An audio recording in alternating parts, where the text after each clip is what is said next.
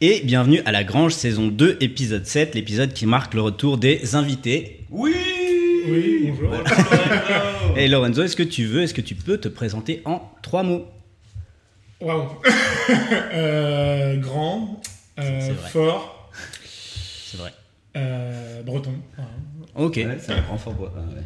Eh ben parfait, Eric, ça va? Ouais, super, je suis en très grande forme, très content d'avoir un nouveau invité. Est-ce que est-ce que c'est pas le premier épisode où t'as pas la gueule de bois? Euh, si. Clairement. C'est pas mal. Clairement. 2020, c'est vraiment une année bizarre. hein. On on n'y comprend plus rien, les temps changent. Et en guise d'intro aujourd'hui, un truc léger, un truc estival, fini les petits P et les risques alpha. Aujourd'hui, on va revenir sur un argument fallacieux. Donc les arguments fallacieux, rappelez-vous, ce sont des erreurs de raisonnement, soit volontaires, les fameux sophismes, soit involontaires, qui sont les paralogismes. Tu ne t'en souviens absolument pas, je vois Du ça. tout. Et c'est important de les repérer chez les autres et chez soi afin de mieux raisonner et d'éviter de se faire avoir. Aujourd'hui donc, l'appel à la nature. Et qu'est-ce que l'appel à la nature? Ça consiste simplement à dire que quelque chose est mieux car euh, naturel et vous sentez bien les guillemets. C'est typiquement un argument contre le Wi-Fi, la 5G ou les OGM qui seraient dangereux car non naturels. C'est aussi parfois un argument contre le mariage homosexuel qui serait contre nature. De manière générale, dès que vous entendez le mot nature dans un discours, méfiez-vous de ce qui va suivre. C'est un argument fallacieux car le fait que quelque chose soit naturel ne garantit pas qu'il soit meilleur à aucun niveau que quelque chose de non naturel. En plus de ça, c'est hyper difficile de, définir ce qui est naturel ou non. La nature, on en a une vague idée, mais c'est pas quelque chose de précis. Dans la même veine, un produit synthétisé par l'homme n'est pas forcément plus nocif qu'un produit extrait d'une quelconque plante. hein. Les ondes, c'est naturel puisque la lumière ou les sons sont composés d'ondes. Euh, Je parle pas de la dualité onde-corpuscule, Kevin, tu te calmes. hein. Euh, Les mutations génétiques, c'est naturel, elles se produisent spontanément en permanence. Par contre, si elles sont provoquées de façon contrôlée par l'homme, alors là, euh, non, c'est pas du tout naturel, et euh, bouh, les OGM, hein, ça craint. Le nucléaire aussi, c'est archi-naturel, c'est comme ça que fonctionne le Soleil. Plein de roches sont spontanément radioactives. Par contre, si tu t'en sers pour générer de l'é- l'électricité en émettant peu de carbone, t'es vraiment un fils de pute. hein. Tu sais que euh, il y a une théorie qui dit que les Bretons ont du mal à quitter leur pays parce que le granit, le granit est radioactif et que du coup on serait un peu addict aux, euh, aux ondes radioactives dégagées par le granit. On apprend vraiment des choses pas, ici. ouais. Ne, oui, ne retenez surtout pas cette, cette hypothèse. Euh, concernant les homosexuels, quand Monique à la manif pour tous te dit que l'homosexualité c'est contre nature, bah déjà tu fermes ta gueule, hein, Monique. Tes putains de lunettes, c'est une belette qui les a fabriquées peut-être? Non. Alors tu fermes ta gueule. Et c'est pas parce que Gérard il veut plus te troncher depuis 1987 que plus personne ne doit profiter de la vie. Et pour le coup, c'est juste faux. Il existe évidemment plein d'animaux ayant des comportements que l'on peut qualifier d'homosexuels. Et quand bien même ça serait pas le cas, le fait que quelque chose se retrouve dans la nature ou non ne veut pas dire qu'il soit meilleur ou plus moral. Donc des contre-exemples, évidemment, il y en a des centaines. L'idée est simple, c'est euh, juste que qualifier quelque chose de naturel, quand même ça ne veut pas dire grand-chose, ne le rend pas meilleur ou plus moral. Donc, une dernière pour la route. hein. Comme Magic Mom 29 vous dit que les, va- les vaccins c'est pas naturel, bah, conseillez- conseillez-lui d'aller boire son urine parce que ça c'est c'est naturel. Elle peut aussi aller manger sa merde et ingurgiter une bonne dose de cyanure, de curare ou aller se baigner dans la lave afin justement de laisser faire la sélection. Naturel.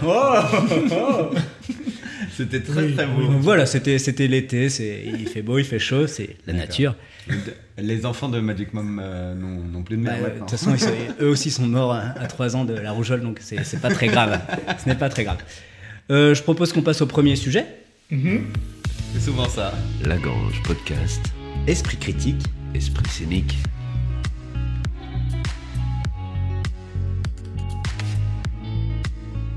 Et aujourd'hui, on est un exposé un peu particulier parce qu'on n'a pas vraiment dit à notre invité comment vous êtes, donc on va plutôt faire sous, sous forme d'interview. euh. Ouais, c'est bien sous forme d'interview, Lorenzo, qu'en ça, penses-tu ça me plaît.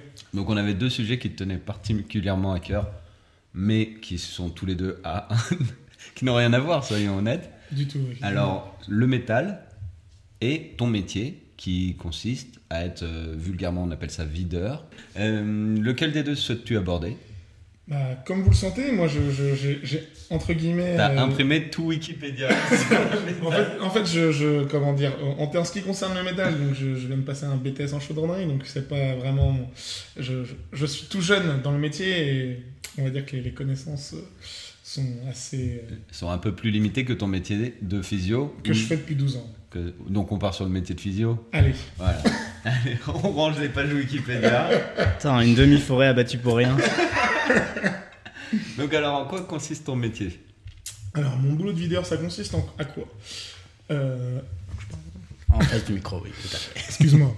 Euh, mon boulot de videur, ça consiste en quoi? En fait, donc déjà, selon l'établissement où je travaille, il, il faut que je, je filtre donc une clientèle et euh, que pour les clients, tout se passe bien du début à la fin, qu'ils rentrent en toute sécurité, qu'ils ressortent en toute sécurité sans que personne ne soit blessé, euh, parce que bon, on travaille avec de l'alcool, donc les gens ont des comportements un petit peu plus euh, tendancieux. Mais, euh, mais voilà. Ok. Euh, donc, qu'est-ce qui fait que tu vas faire rentrer une personne ou tu vas pas la faire rentrer justement? Alors, les, les critères vont être souvent euh, par rapport au, À au l'établissement. patron, Ouais, euh, patron de l'établissement. C'est-à-dire que il y en a qui vont être euh, sur la tenue, sur l'état alcoolique, sur euh, l'âge aussi. Et au mango, un peu. euh, Et, et après, non mais après au faciès clairement, hein, sur tout ce qui peut concerner donc que ce soit la couleur des gens, que ce soit la manière dont ils s'habillent, tout ça, on va pas se mentir, effectivement, il y a des, des patrons qui sont racistes. Tu peux avoir des patrons qui te disent, alors que tu es toi-même, soyons honnêtes, tu es métisse, Voilà. tu as des patrons. Soyons honnêtes. Soyons honnêtes, on va. Allez, allez, c'est on fait- 2020, on peut se per- on peut se permettre de le dire. On fait un plus me traiter de raciste, je fais des podcasts qu'avec des noirs. Exactement. Ça fait quoi d'être une minorité Eric? Franchement, euh, je sais pas comment vous faites au jour le jour. Mais du coup, tu as des patrons qui peuvent venir te dire clairement écoute, euh, je veux tant de pourcentage de maghrébins ce soir, tant de pourcentage euh, de noirs ce soir. Il y- y a- il faut pas qu'il y en ait tant, il faut pas que ça, Ça serait bizarre, ils doivent plutôt te dire bah t'évites. euh. Alors, T'évites les bougnoules Non, mais genre un pourcentage, c'est bizarre, tu vois. De, de Non, dire- mais je pense que si, ça joue Ah ouais en pourcentage. Alors, par exemple, pour quelques exemples euh, sur certains établissements, donc, on m'a on m'a déjà dit clairement, donc, euh, moi, je veux, tu vois, je, je, je, je veux des gens, enfin, je veux une belle clientèle, mais euh, je veux pas trop de noirs, pas trop d'arabes, quoi. Ah ouais. Genre tu restes devant la porte parce que t'es leader, mais tu rentres pas parce Voilà. que t'es noir. D'accord, donc c'est explicite. euh, Voilà, et où euh, une autre soirée, je me souviens, donc c'était bah, sur une période d'été, il n'y avait pas énormément de clients, et, euh, et donc le patron, à la fin de la soirée, euh, il me dit Oui, est-ce que tu peux venir me voir, Lorenzo? Je Pas de problème.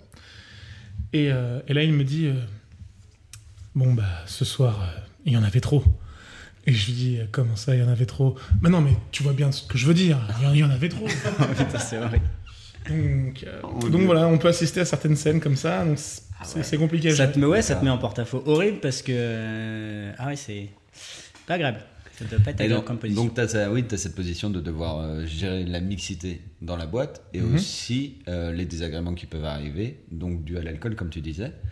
Euh, c'est quoi principalement? C'est des attaques vis-à-vis de toi ou des bagarres entre clients ou des attouchements sur des filles? Qu'est- Qu'est-ce que tu as le plus souvent? Alors, euh, alors ce qui est, euh, on va dire, euh, drague lourde, attouchement, il y a très peu de plaintes. Ça se passe beaucoup, mais il y a très peu de plaintes. En fait, il y a, Mais en plus, toi, t'es dehors. J'imagine que tout ça, ça passe à l'intérieur. Donc, il faudra un autre videur à l'intérieur. Moi, je l'ai déjà vu rentrer euh, pour des cas. hein. Donc, donc, euh, alors, euh, moi, à l'heure actuelle, oui, effectivement, je suis tout seul sur l'établissement où je travaille. Après, j'ai travaillé sur des établissements où on était plusieurs, et donc il y avait des, des, des comment dire, il y a des collègues à l'intérieur. Il y avait des collègues à l'intérieur, ou moi-même j'étais à l'intérieur, donc on, on- on gère différemment. Mais euh, en ce qui concerne, ouais, je pense que le truc qui a le plus et qui est le moins remonté, c'est ça. Parce que souvent, en fait, en fin de soirée, j'ai des, demoiselles qui viennent et me font Oui, euh, il y a un mec, il a essayé de me toucher le cul, ou euh, il a essayé de me rouler une pelle dans les toilettes, machin. Je dis Ouais, mais si tu me dis ça là maintenant, en fait, moi je peux plus rien faire. T'es pas capable de me le décrire en plus. Ouais. Donc euh, c'est compliqué. Euh, après, euh, là où j'interviens, moi physiquement le plus, c'est bah, quand, les, quand ça s'échauffe entre certaines personnes. Donc là, euh, on va dire que j'ai mon toki, donc on m'appelle, j'arrive, il faut gérer la bagarre sans que enfin empêcher que les gens se blessent entre eux, que moi je les blesse quand je les sorte, et que, moi-même je sois pas blessé. quoi. Hmm. Ok, donc les cas, ouais, on va faire attention parce que la table est en bois. Faut pas taper les. Ça fait du bruit. euh. Faut pas taper cette fois, pas taper monsieur. Je, je parle avec les mains. Excusez-moi. C'est normal, il est en train d'imaginer qu'il sort les types. Et, et sinon, bah, à l'entrée, euh, quand il faut refuser des personnes qui sont soit trop saoules ou, ou qui ne collent pas au style vestimentaire ou, euh, ou au faciès. Bah, à la limite, le, le style vestimentaire, c'est ce qui me choque le moins. Tu vois, t'as as envie de dire, euh, je sais pas. euh, T'arrives avec des baskets trouées, c'est un peu normal que tu te fasses re- Normal, je sais pas, mais tu vois, si j'étais patron d'un établissement, ça me choque pas. Je, je- tu vois, j'ai pas envie que. Je dis, putain, le mec il porte des tongs, des tongs chaussettes, bah, tu vois, ça me fait chier. ça, à la limite, je peux l'entendre. Je sais pas si c'est. euh, Bah, en fait, le truc, c'est que. C'est un japonais, c'est porte Excusez-nous pour tous les Allemands, chaussettes. Ou en allemand. Bah, justement, c'est-à-dire que le truc, c'est que aujourd'hui, euh, comme j'explique souvent aux gens, je dis quand tu vas à la piscine, t'as pas le droit de venir avec ton short de bain, t'es obligé de mettre un slip de bain.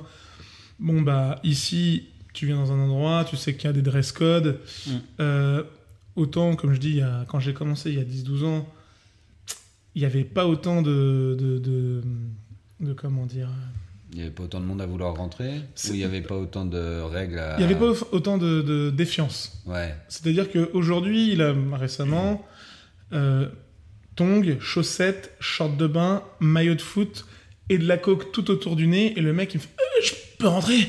Ah Je ouais. lui fais euh, Bah non. Ouais. Et, et le mec comprend pas pourquoi. Je lui dis Mais déjà, tu- pourquoi tu te présentes? Je- Ouais. Ah oui, d'accord, les gens ont, ont confiance, quoi. Ah, Mais ça, c'est la coke, ça, je pense. hein. et, et, encore mieux, non mais là encore, là on en était, bon à la limite, tu vois. Mais le 31 décembre, quand le mec arrive, tongs, chaussettes, jogging, et qui te dit euh, Comment ça, je peux pas rentrer habillé comme ça? Tu lui dis bah, Écoute, tu connais l'expression se mettre sur son 31 Ouais. Eh ben c'est ce soir. Je- Bah, moi, je peux comprendre pour le coup. euh, autant le faciès, bah, le faciès, ça me choque. Autant. euh, Ouais, mais c'est pareil. A- Nous, on s'est déjà fait. Enfin, tu te fais recaler quand euh, ça arrive, tu te fais recaler parce que t'es pas accompagné. Et tu peux comprendre qu'en début de soirée, quand la boîte elle est pas pleine, donc il n'y a pas un quota de filles. Alors, ça, pour le coup, ça se discute un peu plus. et que que. euh, et que t'arrives que entre mecs à 6 ou 7 mecs, tu peux comprendre qu'on te fasse pas rentrer parce que, bah écoute, euh, s'il y a que des mecs dans la boîte, Je sais euh, pas, je trouve ça ça, va ça va devenir une boîte défendue par, euh, par Adri.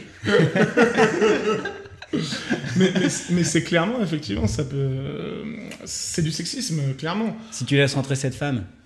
Oui, mais cette femme, ça fait venir cet homme. Alors que cet homme, ça fait pas spécialement venir euh, cette femme. Quoi. Mais ils peuvent pas voir à l'intérieur.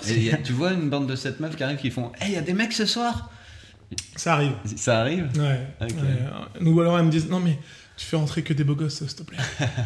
Oui, parce que ce. oui, oui, oui.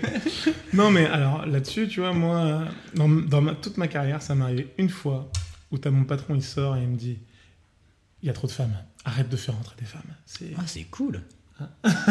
Bah ouais, mais du coup, elles ont dû. Enfin, ouais, c'est cool, non, pas particulièrement. Je sais pas pourquoi j'ai Bah, dit non. ça. Ouais, elles étaient toutes debout sur le bar en train de danser, donc euh, oui. D'accord. putain, c'est- Du coup, j'aimerais les points, les points faibles de ton boulot. Attends, je tiens juste. euh, Ouais, donc, si vous voulez le nom du bar, évidemment, où il n'y a que des femmes, écrivez-nous à la grande. Abonnez-vous et. euh, C'est... Quels est pour toi euh, les points faibles de ton boulot?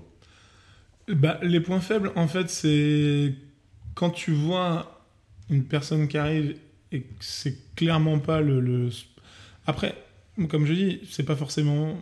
Comme je dis, moi j'applique les règles, je suis pas là pour euh, niquer la soirée des gens. Mm. Mais euh, c'est. Tu sais que c'est pas le profil que ton patron recherche, mais qu'il n'y a pas de. Il n'y a pas de signe distinctif où tu peux vraiment tirer et dire bah voilà, là écoute mec, je peux pas te faire rentrer, tu vois.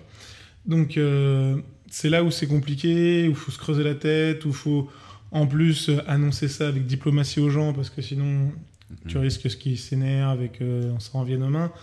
Donc faut vraiment, euh, ça faut vraiment euh, doser là-dessus. Après, bah, les interventions, c'est, on va dire que si euh, je, je, je m'étais jamais battu et que la violence c'était quelque chose que je que j'avais, j'avais en aversion, ce serait assez compliqué hein, à gérer. Et, euh, donc pas que j'aime la violence, mais c'est que je sais en, en faire usage. Et, et voilà, c'est vraiment ça les- les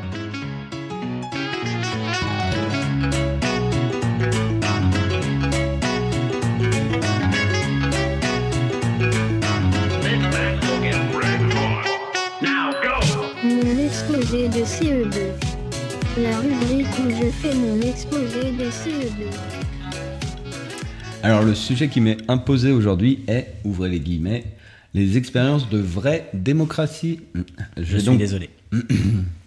C'est imposé. Je vais donc commencer par définir le sujet, puis développer par les démocraties existantes, pour finir en vous présentant de nouvelles formes de démocratie. Grâce à ce plan en trois parties, j'espère intégrer Sciences Po, l'ENA, puis assouvir mon gigantesque ego en me lançant en politique. Alors la démocratie nous vient du grec ancien démos, le territoire ou le peuple, et kratos, qui signifie commander. On s'autorise à dire que l'une des premières démocraties fut la démocratie athénienne. Celle-ci était composée d'une assemblée de 500 citoyens nommés la boulée, tirés au sort et chargés de recueillir les propositions de loi, ainsi que d'une autre chambre, une assemblée composée de tous les citoyens, celle-ci, qui s'appelle l'Ecclésia et qui était chargée de voter les lois. À travers le temps, les âges et les pays, on retrouve alors de nombreux fonctionnements démocratiques. Citerai notamment l'Alpingi, le Parlement islandais fondé en 930 de notre ère, est toujours en activité, ce qui en fait le plus vieux Parlement du monde. Cependant, la majorité des démocraties des époques passées n'ont pas la notion d'universalité et excluent une grande partie de la population par des critères tels que le sexe et l'argent. Les démocraties modernes que nous connaissons, comme la République parlementaire française ou la monarchie parlementaire anglaise, sont-elles nées après les révolutions successives qui les ont parcourues et n'ont cessé de se rapprocher d'une certaine universalité. Il existe pourtant un bémol majeur à ces démocraties, et j'atteins ici le point qui nous intéresse, la majorité des démocraties existantes n'en sont pas.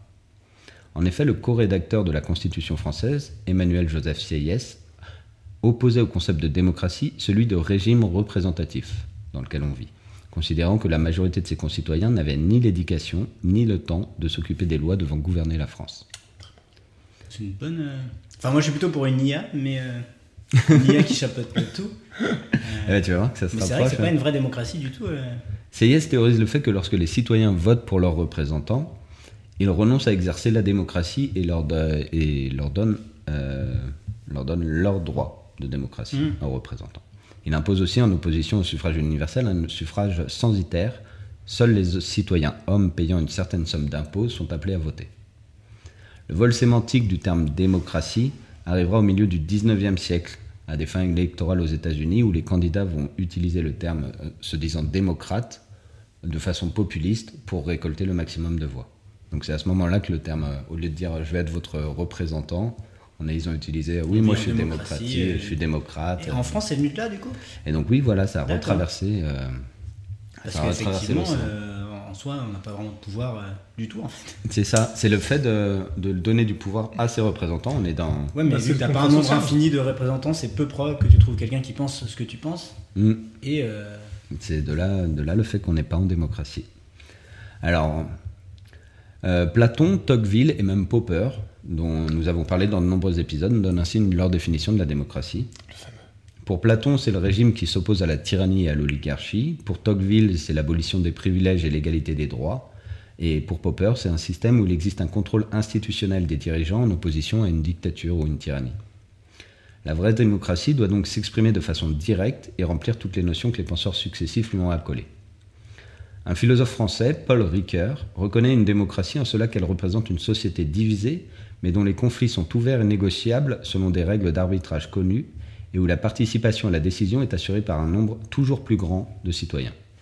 Bon, ça a l'air imbitable comme ça, mais c'est la synthèse la plus correcte des penseurs passés et présents concernant la démocratie que j'ai trouvée.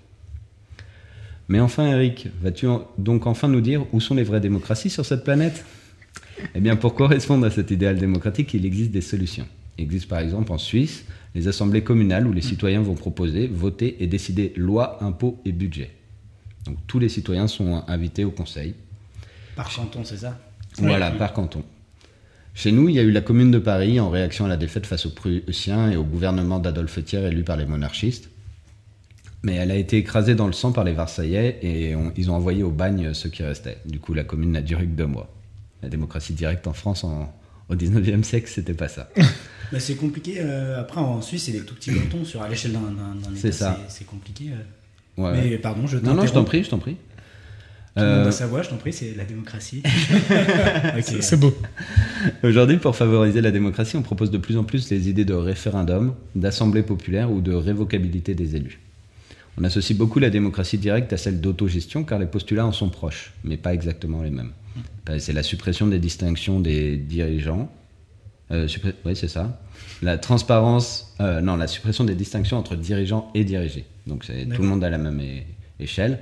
La transparence et légitimité des actions. Donc toutes les actions doivent être votées et euh, transparentes. La non-appropriation des richesses produites par la collectivité pour le bien de quelques-uns.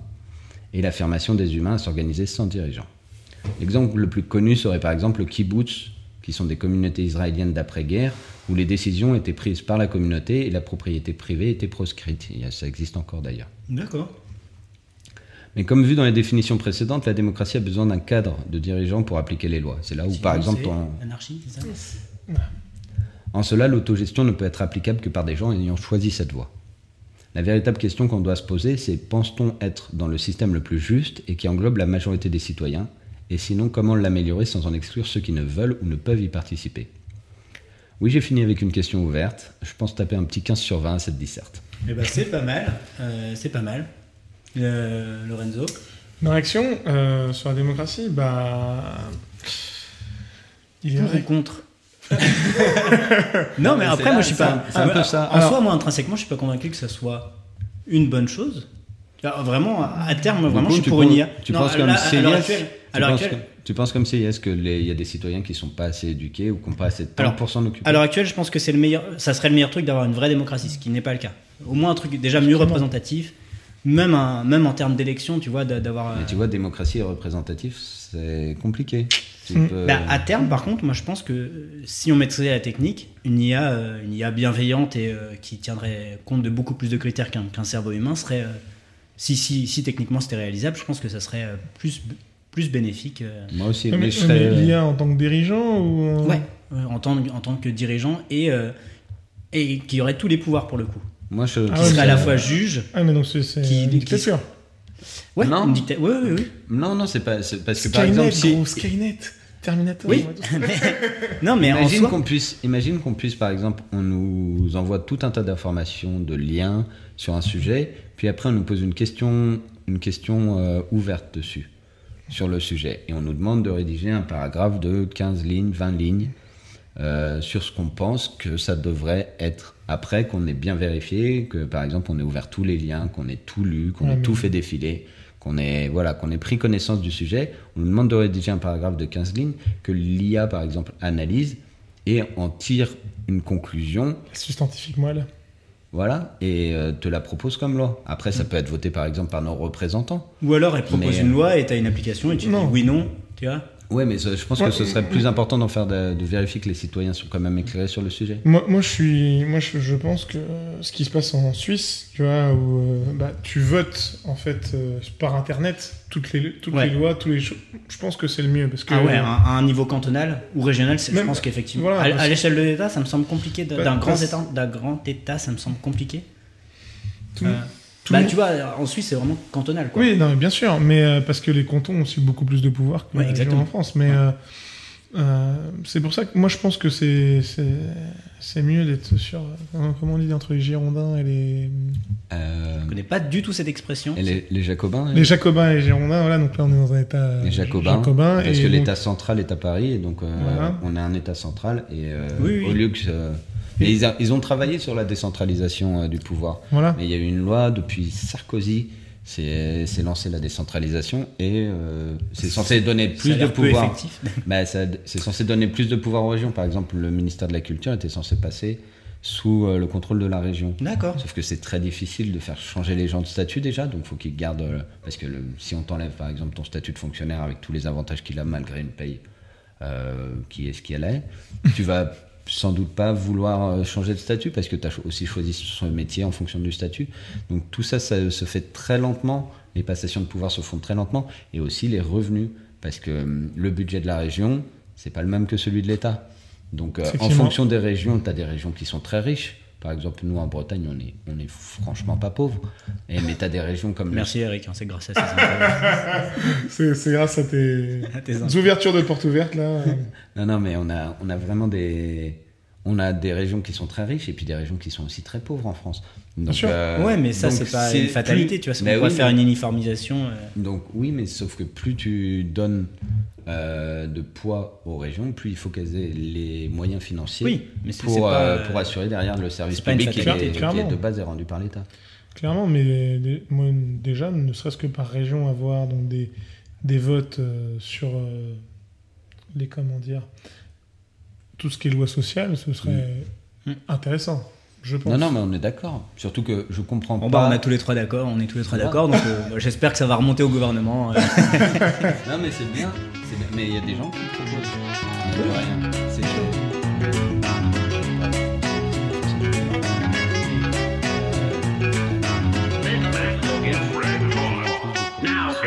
Mon exposé de CE2.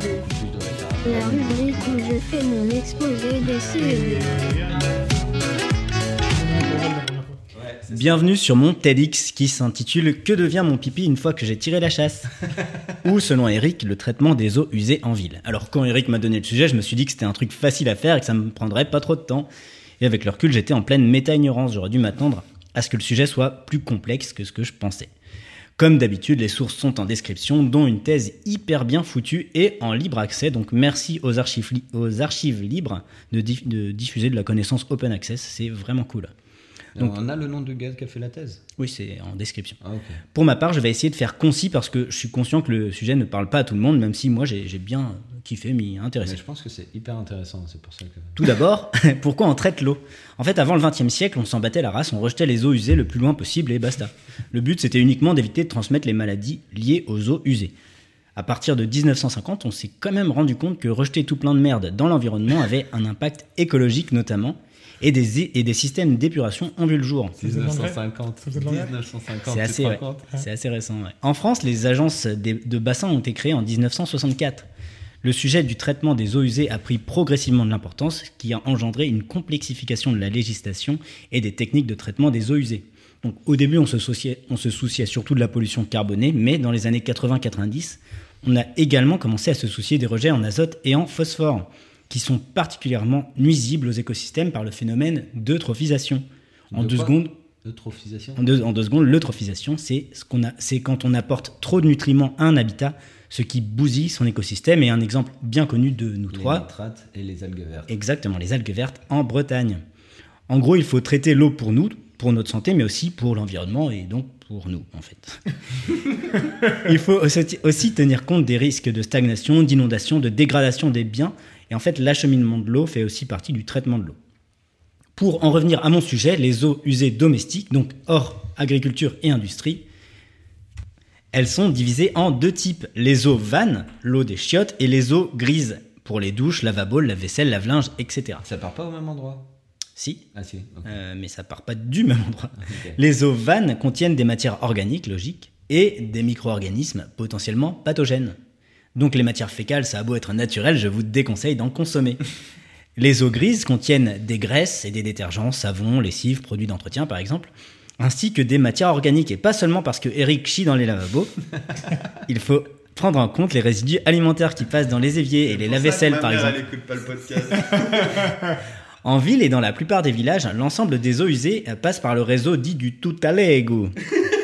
qui n'est pas du tout italien, je ne sais pas pourquoi j'ai pris cet accent. C'est un peu différent dans les lieux isolés, mais ce n'est pas le sujet de mon exposé.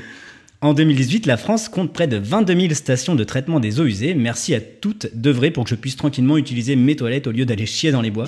Parce que ça, c'est pas du tout funky. Donc, sans vous assommer, je vous fais un rapide descriptif du traitement de dépollution des eaux usées qui, qui comporte quatre étapes. Le pré-traitement, puis les traitements primaires, secondaires et tertiaires. Facile. Ok, vas-y. Le pré-traitement sert à faire le tri dans les matières des eaux usées, comme euh, les objets encombrants qui pourraient dégrader les pompes ou obstruer les canalisations. Pour faire ça, on passe les eaux usées à travers des grilles puis des tamis. Donc je vous épargne les différents types de grilles et de tamis, mais euh, il y a une différence déjà entre grilles et tamis. euh, voilà. Puis un râteau racle les objets retenus. Donc ces déchets sont appelés reflux de dégrillage, et là je vous mets au défi d'utiliser cette anecdote. Alors là vraiment c'est C'est vrai, mais tu trouves quoi dans les refus de dégrillage? Eh ben, euh, tu peux regarder des vidéos, c'est des tas informes de, de matière, ça, ça, ça, ça a l'air dégueulasse. Des gros bouchons de cheveux en fait. Tous les cheveux de nos meufs là qui partent dans la non, douche. mais il y a beaucoup de plastique, je pense qu'il y a les- des préservatifs usagés, des, des serviettes hygiéniques, enfin il doit y avoir pas mal de, de choses. D'accord. Voilà. Après, ben, on, les, on les enterre ou on les brûle euh, en fonction. L'eau passe ensuite dans une cuve où elle va subir les deux autres étapes de pré-traitement qui sont le dégraissage et le dessablage. Donc on injecte des bulles d'air qui remontent à la surface qui, et qui emportent avec elles les graisses, les huiles et les autres matières flottantes où elles sont raclées puis incinérées ou éliminées biologiquement. Euh, En même temps que ces bulles remontent par l'action d'un truc hyper cool qui s'appelle la gravité, bah, les graviers, les sables et les particules minérales vont pouvoir sédimenter au fond de la cuve. Et à la fin de cette phase, les sables récupérés sont essorés puis lavés avant d'être soit envoyés en décharge, soit réutilisés en fonction de la qualité du lavage. Pourquoi il y aurait du sable dans nos eaux? Euh, je sais pas, tu vas à la plage, tu. tu...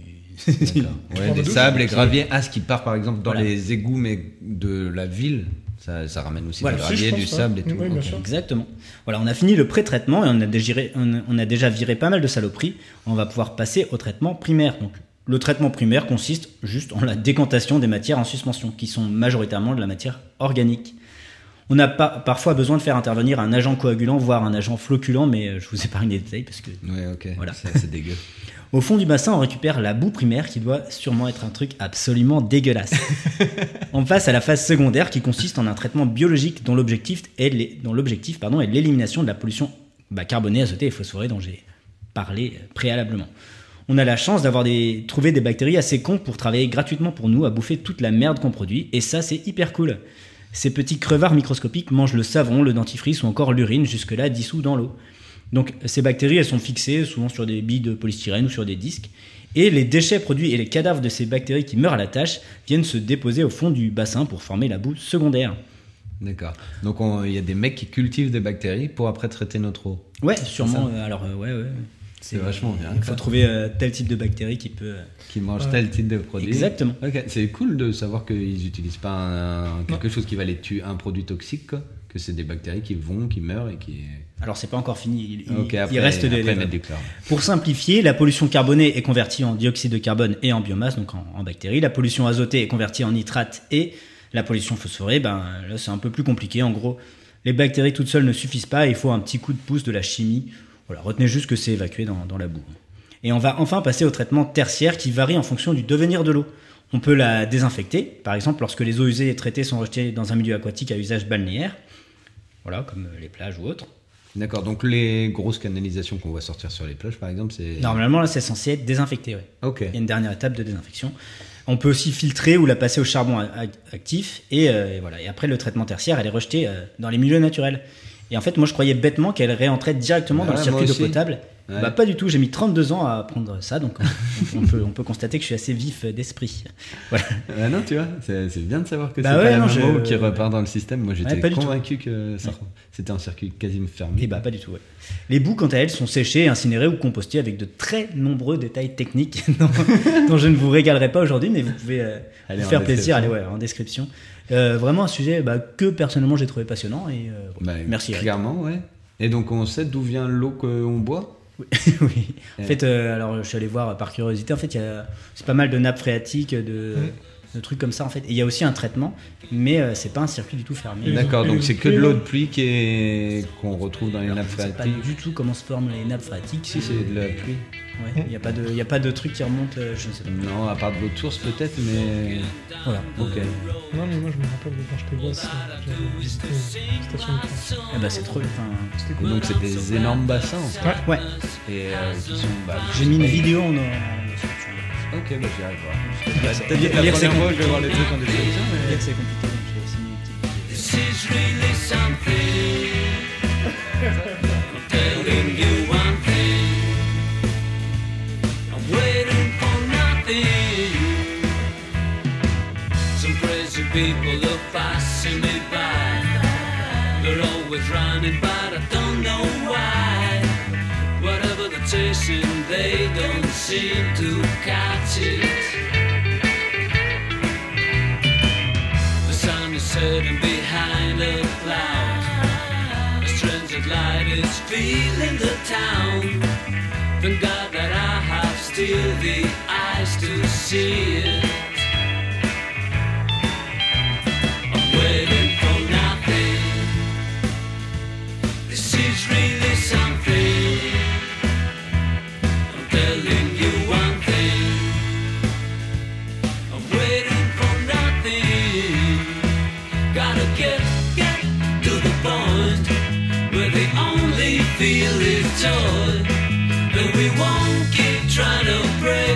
Each other's hearts.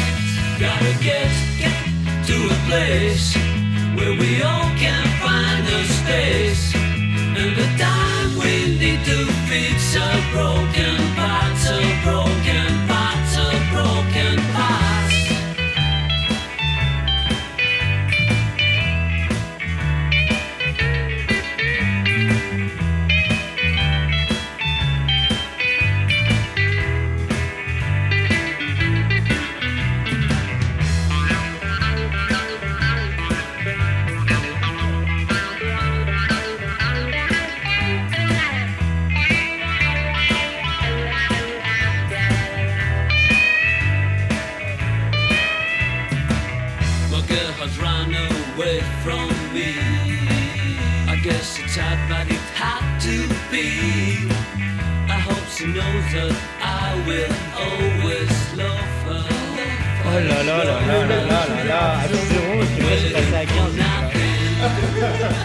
Que créé Ah something. ouais C'était le seul endroit, le Ah seul là endroit là. où tu pouvais faire la tournée. euh, Génial. Nous, on est arrivé là-bas, on se mettait deux mètres dans la gueule. Bon, c'était 10 balles pour un mètre de shooter. Après, et c'est 10 balles devenu pour le l'extase. Ah là là Non, mais est-ce que tu. En plus, moi, quand j'ai vu, je dis, à cette époque-là, quand t'allais en bar de nuit, les bouteilles, c'était 70 euros. Ouais, c'était 60. 70 euros.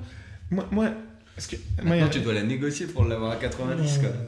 Alors, moi, il y a un truc. euh, Est-ce qu'on parle du franc franchement? Ah vas-y, c'est un pur sujet. parce que, parce que moi, quand je, je- je fais la conversion, ça me fait tellement mal aux testicules. Mais ouais, forces, je, je sais pas si c'est le passage à l'euro. il y a, euh, les monnaies sont inflationnistes de Non, toute façon. Ouais, ouais, mais l'inflation est pas si forte en fait. J'ai regardé. J'ai regardé. Franchement, parce que ça m'a étonné. Ma grand-mère m'a parlé d'une baraque qu'elle avait vendue euh, et j'ai fait la transaction euh, en mettant sur internet. Maintenant, tu peux calculer l'inflation. Tu mets 120 000 euros à l'époque, combien ça vaut Ah mais c'est moi qui t'ai mis sur le, c'est moi qui t'ai filé le site. Ah, Je sais pas, j'ai tapé comme ça. Ma grand-mère me dit oui, j'ai filé ça. euh, on m'a payé 120 000 balles pour ça. Et je regarde aujourd'hui, je fais ça, ça fait 160 000 euros. Je fais, mais la différence entre euh, aujourd'hui et il y a 20 ans, c'est vraiment. Ça, ça a pris un tiers, quoi. Même D'accord. pas. C'est pas. C'est pas grand chose, quoi. mais Juste une, une blague qui colle bien. euh, de toute façon, c'est les bonus, hein, parce que c'est euh, Eric qui raconte euh, euh, son enfance à son fils et il disait ouais moi quand j'étais enfant, euh, je me rappelle avec 10 francs, euh, j'allais à la boulangerie, je pouvais avoir 3 têtes brûlées, 50 40 bars, euh, 12 pains au chocolat. Bah tu peux plus faire ça maintenant. euh, Il y a trop de caméras de surveillance. Merci.